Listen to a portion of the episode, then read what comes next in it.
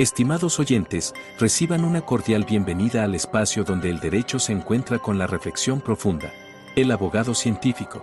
Este foro es nuestra dedicación a explorar las intersecciones entre las disciplinas jurídicas y el pensamiento crítico, ofreciendo un escenario para el diálogo intelectual y el desarrollo personal en el mundo del derecho. Acompaña a Andrés Arellano en este viaje de indagación y descubrimiento. Cada capítulo está diseñado para profundizar en cómo el razonamiento analítico influye y fortalece nuestras prácticas legales, desafiando las convenciones y fomentando un entorno de aprendizaje basado en la comprensión y el razonamiento lógico. El abogado científico se compromete a ser una ventana a la exploración de conceptos jurídicos a través de la lente de la metodología y filosofía científica, con un fuerte enfoque en el análisis crítico y la evidencia. Este enfoque nos permitirá abordar temas desde una perspectiva única, desentrañando las complejidades del derecho y promoviendo una práctica legal más reflexiva y fundamentada. Así, los invito a embarcarse en esta aventura de conocimiento, donde juntos exploraremos los principios que forman la esencia de la abogacía. Prepárense para un viaje hacia la comprensión profunda y el enriquecimiento intelectual. Bienvenidos a El Abogado Científico.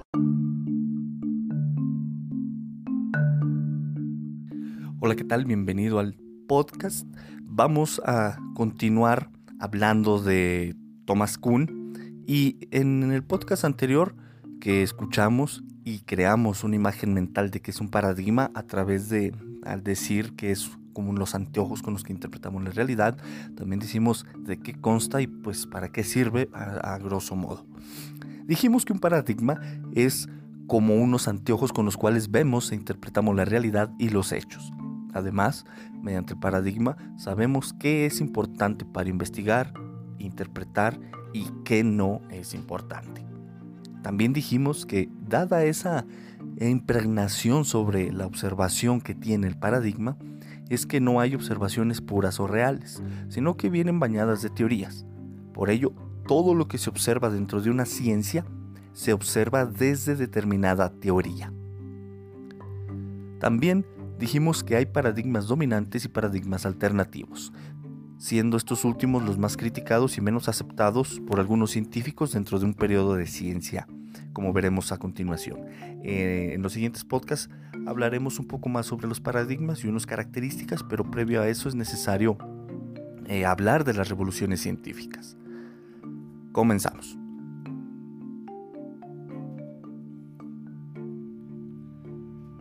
Toca turno hablar de las revoluciones científicas, es decir, cómo se desarrolla una ciencia y cómo se llega a lo que Thomas Kuhn llamó como revoluciones científicas. Para lo anterior, necesitamos partir de un panorama general de dicha postura kuhniana. La ciencia se desarrolla de la siguiente manera, según Thomas Kuhn. Hay una presciencia, que luego se vuelve ciencia normal. Posteriormente, entra en crisis y, derivado de esa crisis, surge la revolución científica para dar paso otra vez a la ciencia normal. Y así el ciclo se repite. Presciencia, ciencia normal, crisis, revolución científica, ciencia normal, crisis, etcétera, etcétera. Ahora bien, la presciencia, ciencia normal, crisis y revolución científica forman parte de un paradigma. Ojo aquí que va a ser bien importante para eh, comprender el siguiente podcast. Luego que se da la revolución científica y el periodo de ciencia normal, surge un nuevo paradigma. Ojo, lo que cubre entonces a la presciencia, ciencia normal, crisis y revolución científica es un paradigma. Luego, cuando se da la revolución científica y el nuevo ciclo comienza con la ciencia normal, hay ya un nuevo paradigma. La presciencia nos dice Christian Carman que se le nombra así al estado en el que se encuentra una disciplina cuando aún no se ha constituido como ciencia. Es decir, cuando todavía no es regida por un único paradigma. Cuando entonces en la comunidad científica no hay acuerdo, sino que se encuentra dividida en varios paradigmas. Es ahí donde nos encontramos en un periodo de presciencia. Algo interesante es que la mayoría de ciencias ha pasado por este periodo de presciencia. Además, hay muchas disciplinas en esta etapa de presciencia. Y nos continúa diciendo Christian Carman que esto es bien interesante, que la característica de la presciencia es, entonces, que siempre se está debatiendo sobre los principios. cuando algún integrante de la comunidad científica pretende demostrar algo, tiene que partir de cero, ya que nada puede darse por supuesto. Todo tiene que ser demostrado y eso impide la evolución de la disciplina. La característica sociológica más saliente de este periodo es la publicación, por parte de especialistas, de libros y no de artículos en revistas especializadas. Esto se debe a que, como no hay un paradigma presupuesto, cada nueva publicación tiene que proponer y dar razones del suyo. La ciencia normal se da cuando la mayoría de científicos tiene ya un único paradigma. Ojo aquí, presciencia se debate en principio si aún no hay un paradigma dominante. En la ciencia normal ya hay pues un una clara entendimiento en los principios y un único paradigma que es dominante. Además, como ya se tiene ese paradigma dominante, la confianza en él es casi absoluta.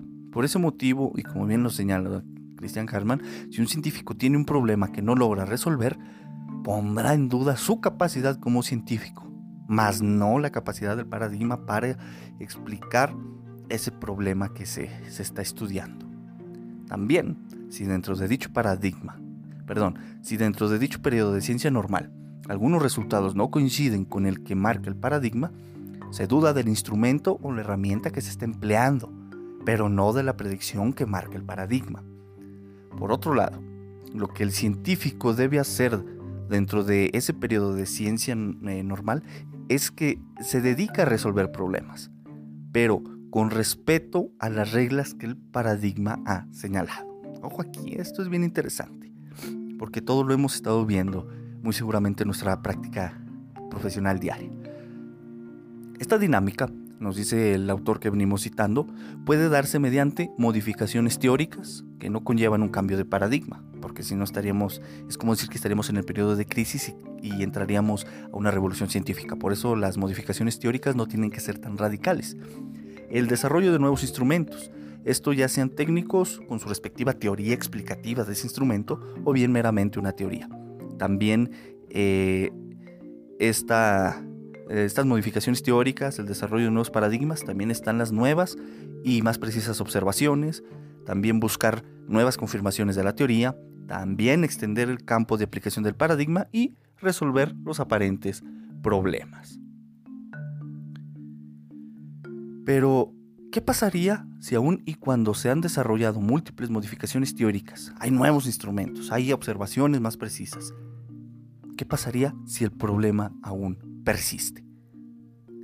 Es en ese momento en donde se comienza a cuestionar ya no los instrumentos o la capacidad del científico, sino el paradigma. Por ello, si un problema no se soluciona dentro de determinado paradigma, se le considera como una anomalía. Aquí está la clave para entender el periodo de crisis. Si dentro de determinado paradigma se van acumulando más y más anomalías o más y más problemas sin resolver, entonces el paradigma se entiende que ya no es capaz de explicar y dar pautas para entender tal o cual realidad e interpretar los fenómenos que están suscitándose. Y por ese motivo se entra en un estado de crisis, dado que los científicos ya no creen en el paradigma dominante y al surgir un paradigma alternativo, pues voltean sus ojos a este entonces ya todo está dicho para que se genere la revolución científica. La revolución científica, nos dice Christian Karlmann, se llama revolución científica al proceso por el cual la comunidad científica cambia de paradigma, es decir, deja de confiar en uno para confiar en el alternativo que se convierte, al ser asumido por la mayoría de la comunidad científica, en el dominante.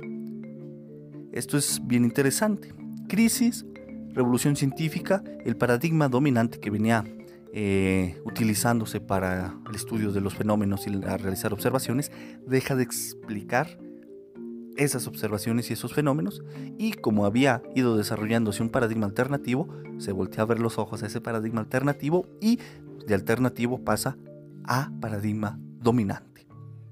La primera cuestión que indica un probable cambio de paradigma es que ese paradigma no puede resolver los problemas para los cuales fue concebido. Ojo aquí, no significa que la ciencia evolucione, pues como acertadamente lo dice el, autor que estamos siguiendo y citando, en las evoluciones hay una continuidad. Y una revolución no representa una continuidad, sino un cambio radical. Ese cambio radical se da entonces, pues cuando se está desarrollando dentro de la ciencia normal, no se pueden resolver problemas, entra en crisis y pues se viene la revolución científica. Hasta aquí el podcast de hoy, bastante sintetizado y bastante interesante.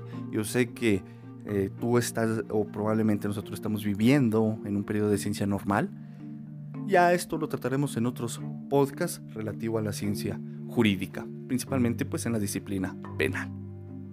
Compártele este podcast al amigo, compañero, estudiante, maestro, a quien desees. Ahí están las redes sociales, dale like a la página de Facebook y no te olvides el mandarme un audio o comentario de lo que te están pareciendo estos podcasts. Soy Andrés Sarellano y nos vemos en el siguiente podcast.